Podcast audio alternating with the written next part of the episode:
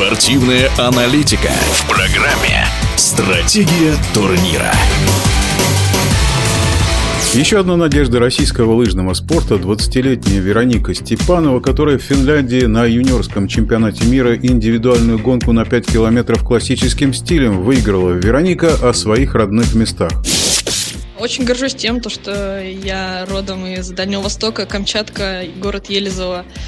Буду прославлять камчедалов, Камчатку. Вероника о том, как начинала заниматься лыжным спортом. Лыжи меня привели родители, но они не были профессиональными спортсменами, но в школьном возрасте занимались лыжами.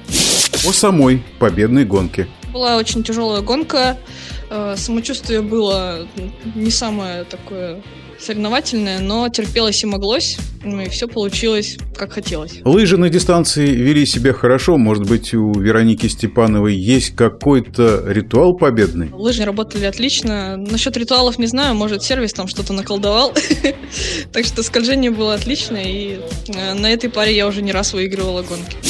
В нашем эфире была чемпионка мира среди юниоров, ближайший резерв национальной команды Вероника Степанова. Стратегия турнира.